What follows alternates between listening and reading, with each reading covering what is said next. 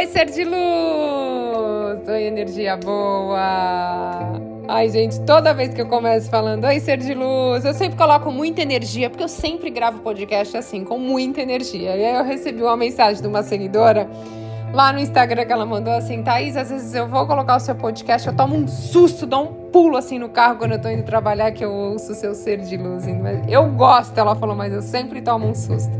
Gente, não adianta. Quando eu começo a gravar podcast, eu não sei, eu me conecto muito com a energia do Criador, eu me conecto muito com uma energia muito positiva, porque eu amo compartilhar. Eu amo compartilhar os conteúdos que eu aprendo, as coisas que deram certo na minha vida, as coisas que dão certo para as pessoas que passam em mentoria comigo, que eu aprendo, que eu passo para elas, porque muita coisa que eu compartilho aqui com vocês, gente, eu compartilho com as pessoas que passam em mentoria comigo.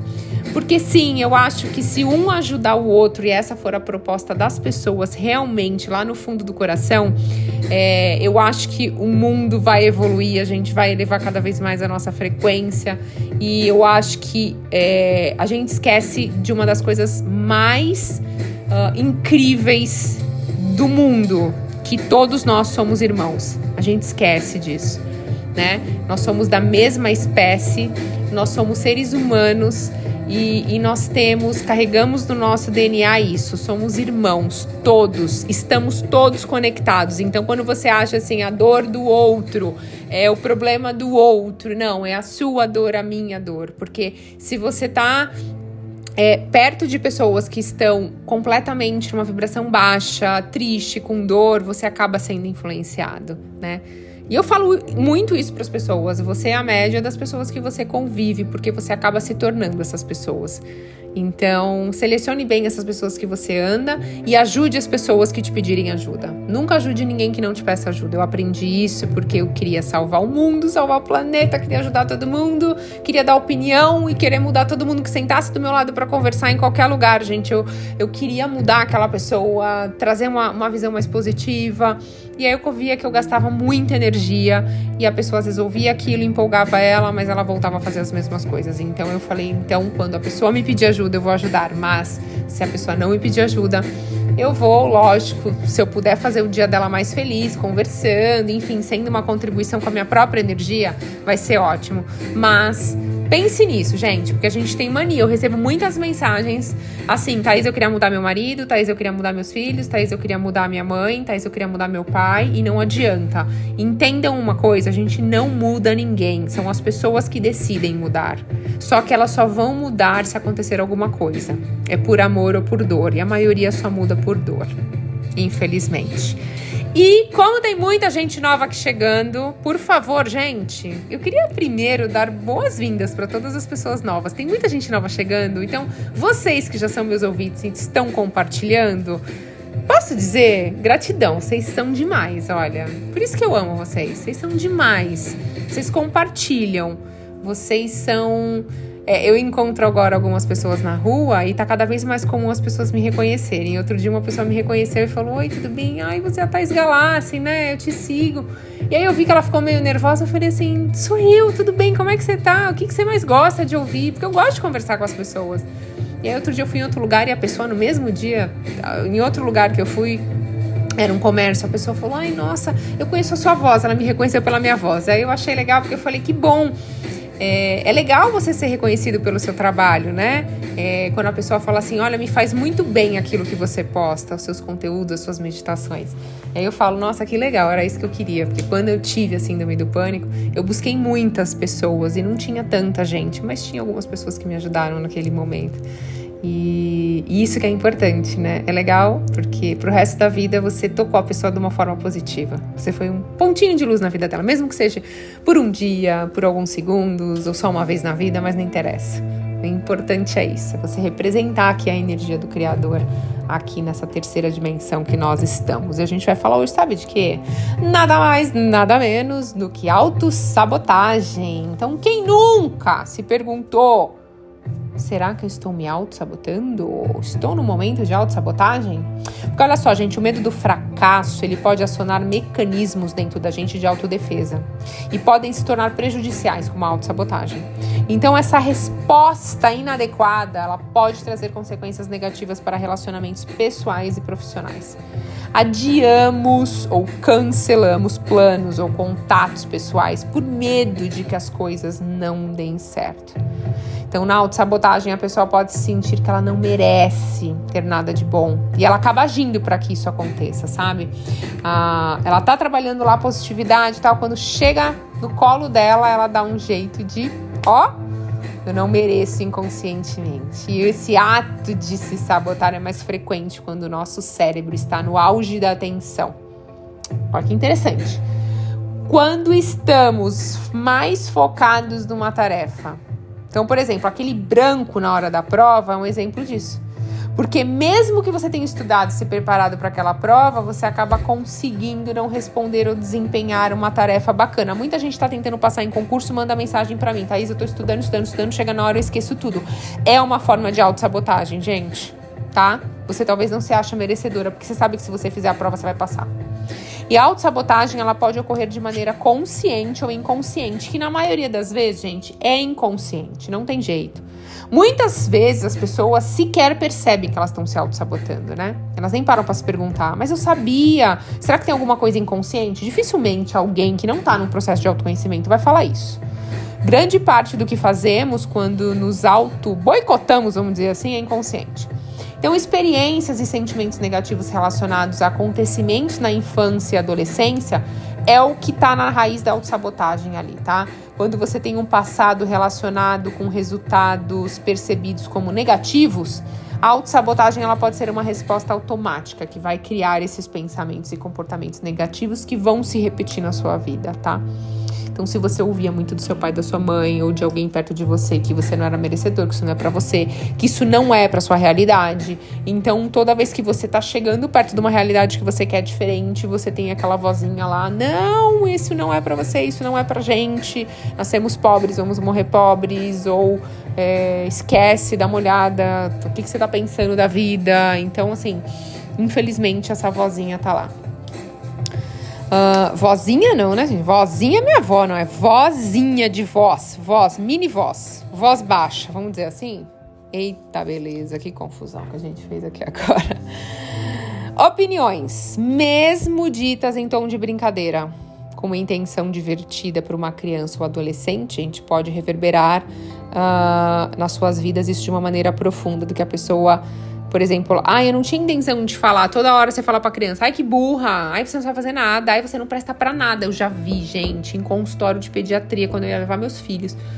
Eu vi uma mãe que toda hora que a criança caía, ela falava assim: Nossa, mas você é burro, hein? Toda hora você cai. Nossa, mas olha que pamonha, olha que burro, olha que pamonha. E falava burro e pamonha o tempo inteiro pra essa criança. Gente, pelo amor de Deus, a criança tá aprendendo a andar, é normal que ela vai cair, né? Então, assim, mesmo em tom de brincadeira, mesmo sem intenção, você tá criando uma crença. Por isso que eu falo todo dia, filho, o que que você é? Ele fala, mamãe, abençoado. Eu falo, filha, o que que você é? Ela, abençoada. Porque eu falo, vocês são abençoados. Até um dia que meu filho virou para mim e perguntou assim: Mamãe, o que, que é abençoado? Eu falei: Que ótimo! Eu tô aqui falando todos os dias profetizando que ele é abençoado e ele me perguntou que era abençoado. Aí eu expliquei para ele. E ele falou assim: Nossa, mamãe, que legal. E eu sou assim. Eu falei: Você é muito mais que isso, filho. Você é amado. Você pode ser quem você quiser. Você pode conquistar o que você quiser, filho. Você é livre. Eu quero que você voe alto. Eu quero que você siga seu coração, a sua intuição. Eu quero que você viva feliz. E eu falo muito isso. Filho, você é feliz. Filha, você é feliz. Eu falo. Eu amo falar isso. E se eu tivesse esse conhecimento quando eles eram bem petitiquinhos, eu falaria ainda mais. Mas eu nunca fui xingar, gente. Meus filhos não. Às vezes eu falo palavrão, gente, né? Assim, tô conversando aqui com vocês, a gente sempre solta um porra, um não sei o quê, um, né? Mas aí, tudo bem. Eu digo agora, profetizar pros meus filhos? Não. Nem brincadeira, gente. Nem brinque com isso, tá? Porque fica muito registrado. E algumas pessoas são mais sensíveis e vulneráveis às influências. Blá, blá, blá, blá, blá. Gente, falei muito correndo aqui. Algumas pessoas são mais sensíveis e vulneráveis às influências externas, então podendo criar aí reações menos saudáveis e críticas sobre as suas percepções do mundo. Gente, outro dia eu recebi uma mensagem de uma pessoa, desculpa cortando aqui, falando: "Ah, tá, você tá falando meio assim". Gente, é porque eu tô usando aparelho, para quem não sabe, eu tô usando aquele Invisalign. Então, tipo assim, às vezes a, a sai essa vozinha, tá? Mas assim, não mudei minha voz, não. Teve até outro dia uma menina que escreveu assim: Nossa, parece. Você fez algum procedimento na boca? Parece estar tá um pouco maior. Eu falei, gente, eu tô usando um aparelho, então fica um pouquinho. então, só para explicar aí para vocês, tá bom? Uh, problemas como ansiedade, doenças como depressão, cardiopatias podem ser alguma das consequências de autossabotagem. Para identificar a autossabotagem na sua vida, tem algumas perguntas que você pode se fazer e eu vou falar aqui para vocês. É óbvio, né? Uma dessas questões é se você costuma colocar obstáculos diante dos seus desejos. Por exemplo, ser de luz, se eu fosse agora o gênio da lâmpada e eu falasse para você qual o seu desejo você ficasse. É, é, eu queria aquele carro lá, sabe? Ah, eu queria uma Ferrari, mas não. Não, não, acho que eu vou pedir um, um mais simples, porque assim, acho que eu nunca vou ter. Não, é, acho que a Ferrari não vai rolar. Não. Imagina, você acha? Não. Então, assim, quando você faz isso, é uma autossabotagem, né? Talvez você queira muito algo, esteja num caminho cheio de dificuldades, que talvez não seriam necessariamente reais essas dificuldades. Então, por isso que o autoconhecimento é das, uma das armas mais poderosas contra a autossabotagem. Pensar em diferentes desejos e não conseguir se planejar para realizá-los, assim como vivenciar boas experiências, como um namoro que está dando certo, e você acaba abandonando, pode ser autossabotagem. Também tem gente que faz isso. Ela só atrai um tipo de relacionamento de homens manipuladores ou homens que atraem mulheres que são manipuladoras. Vai, vamos dar um exemplo aqui. Os homens têm reclamado que eu só dou exemplo de mulheres, então eu tô dando exemplo de homens. Então, homens que estão é, atraindo mulheres aí manipuladoras, vamos supor. Então, o que que acontece? Ele começa, a, ele atrai uma pessoa completamente diferente, uma, uma mulher incrível, ele tá super feliz. Só que ele fica com aquela pulga atrás da orelha, não tem alguma coisa de errada com ela. Não, não, não, não, não, não. Não, todas eram manipuladoras, todas me tratavam mal, essa daí me trata bem, tem alguma coisa errada. Ela não me ama de verdade. E aí o que, que ele faz? Ele faz o que faz, que faz até que essa pessoa abandone ele ou ele se separe, porque é uma forma de autossabotagem. Entendeu? Porque ele tá conectado com a frequência da pessoa que era manipuladora. Então, assim, tenho certeza que muita gente se conectou com, com o que eu falei aqui agora, hein? Então, se foi para você, autoconhecimento. Colocar-se no lugar de ser cuidado pode nos dar uma identidade frágil e contribuir também para nossa autossabotagem. Quando você está doente ou incapaz, a gente acaba sendo poupado de cobranças e questionamentos. Tem gente que vive doente só para, ai, não vou precisar trabalhar, não vou precisar fazer as coisas da casa, não vou precisar ter as minhas responsabilidades já que eu estou doente. Acontece isso muito com idoso, né? O pessoal mais velhinho que é atenção, eles acabam ficando muito doente. Isso é uma autossabotagem. Toda hora ele tá doente, realmente o corpo dele tá doente, ele acaba ficando doente, mas é uma autossabotagem, ele quer atenção do, dos familiares. Uh, acaba se tornando cômodo, né? Você tá nesse lugar passivo e aí você acaba não precisando se preocupar com as responsabilidades. É. Quando a pessoa não aproveita suas conquistas, por exemplo, ela não percebe o progresso dela, não acredita que coisas boas aconteçam na vida dela, também é um sintoma de autossabotagem tá? Esse foco insistente em aspectos negativos de si mesmo e do mundo impedem que a pessoa possa ter uma visão mais objetiva dos próprios desejos e potencialidades. Então, procrastinar também, gente! Muita gente fala aqui para mim que é procrastinador, então é uma forma de autossabotagem, gente. O medo da mudança pode ser uma das causas para comportamentos de autossabotagem. Eu já tive alguns na minha vida. E acho que ainda devo ter alguns. Tenho que, que, que trabalhar. Eu tenho trabalhado muito autoconhecimento comigo. E é isso, gente. Não adianta. Eu sou como vocês, ser humano, de carne e osso, e é isso. E a mudança é, é, o que acontece quando a gente nos coloca em movimento. Ou seja, quer saber? Vou confiar no fluxo e vou, né? O que, que você tem que fazer? Procurar apoio em pessoas para realizar tarefas que pode ser uma maneira de dependência. Então, por exemplo, ai, sempre que eu tenho que realizar alguma coisa, eu peço para meu marido me ajudar, para alguém me ajudar, porque é como se eu não fosse capaz de realizar aquilo sozinha, só que você é, né? Essa forma de auto-boicote frequentemente está relacionada a baixa autoestima, tá? Uma infância que contou com cuidadores super protetores. Olha que interessante A autossabotagem também pode ser um lado mais inusitado, fazer com que a pessoa se sobrecarregue de tarefas. Por quê? Ela acaba por querer se fixar num padrão de resultados. A pessoa concentra toda a energia dela nas tarefas e não pede ajuda de ninguém. O que, que acontece? Ela sobrecarrega. Também é uma forma de autossabotagem. No futuro, a pessoa pode dizer que não entregou o resultado esperado porque ela não deu conta de fazer tudo sozinha. Olha só. A negação. Esse tipo de comportamento faz com que a pessoa negue suas próprias necessidades e desejos a fim de evitar fracassos imaginários no futuro. Então, a autoestima pode ser ferida pela autossabotagem. A pessoa vai deixando de confiar em si mesma e não acredita mais na sua força de realização.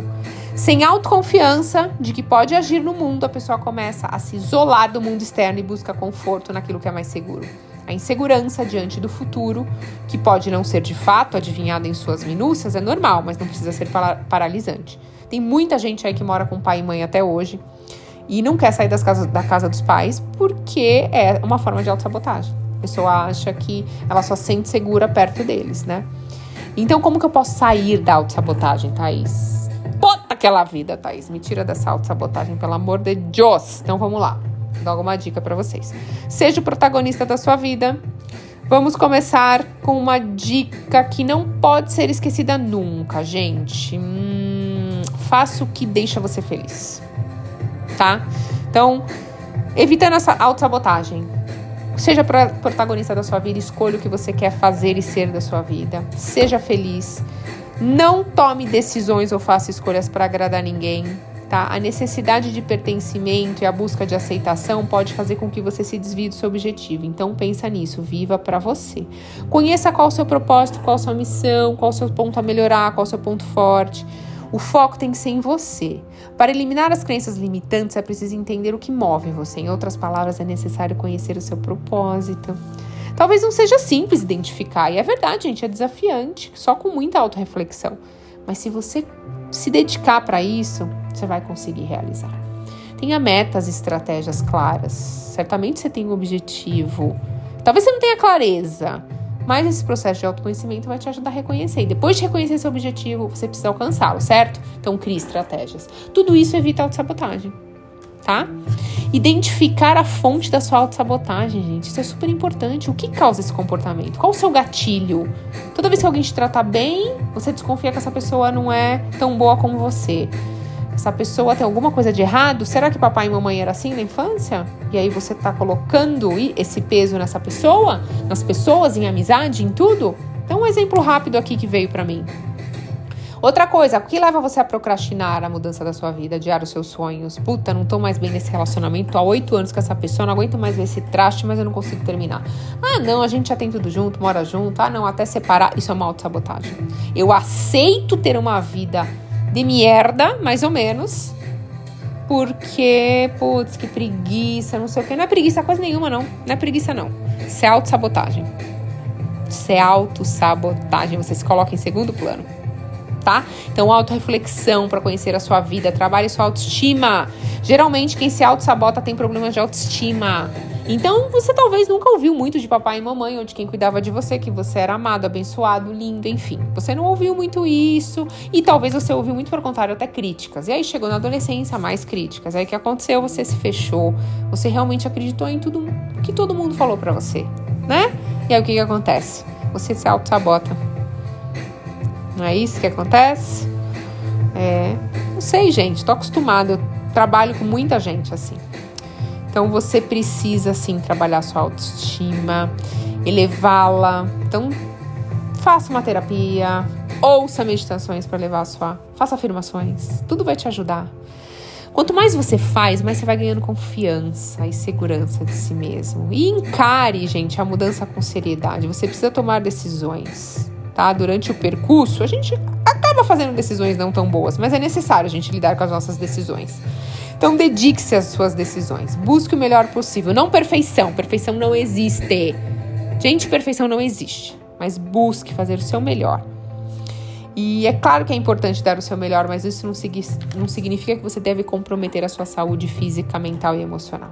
Né? É fundamental saber reconhecer e celebrar as suas conquistas. E vejo o fracasso como algo natural. A gente só aprende quando a gente erra. Não é para errar toda hora, mas quando a gente errar, você aprender para fazer melhor. Né? Vez ou outra a gente vai fracassar e é natural, assim como as vitórias, faz parte da vida. Valorize o que você tem de melhor. Uh, o que, que você tem a melhor de dar para o mundo? Dê! Começa a dar. Uma boa prática é pensar em situações passadas que você lidou super bem, que você pode servir de motivação para ajudar outras pessoas. E você pode usar para você também parar de se auto-sabotar em outras coisas. E priorize boas companhias. É importante estar ao lado de pessoas que não são negativas, que te coloquem para baixo. Muito pelo contrário. Fuja de relacionamentos abusivos, tanto no âmbito profissional como pessoal. Aprenda a se perdoar e entenda que você não controla o modo como as pessoas agem e pensam. Então, o que elas pensam de você, falam de você, quer saber? Problema seu, querida. Guarda isso pra você numa caixinha. Eu sei o que eu penso de mim e eu não vou mudar a minha opinião por causa da sua opinião. Então, gente, eu espero que nesse podcast, um pouco mais longo que o normal, você consiga compreender a sair do padrão de autossabotagem e aplicar realmente. É, a maior ferramenta contra a autossabotagem é autoconhecimento, não tem jeito. E um dia de cada vez você vai conseguir evoluir. E se você precisar ser de luz, tem que buscar ajuda, busque. Mas o importante é você ter uma vida leve, uma vida feliz, uma vida com gratidão. Vai ter desafios, não vou mentir.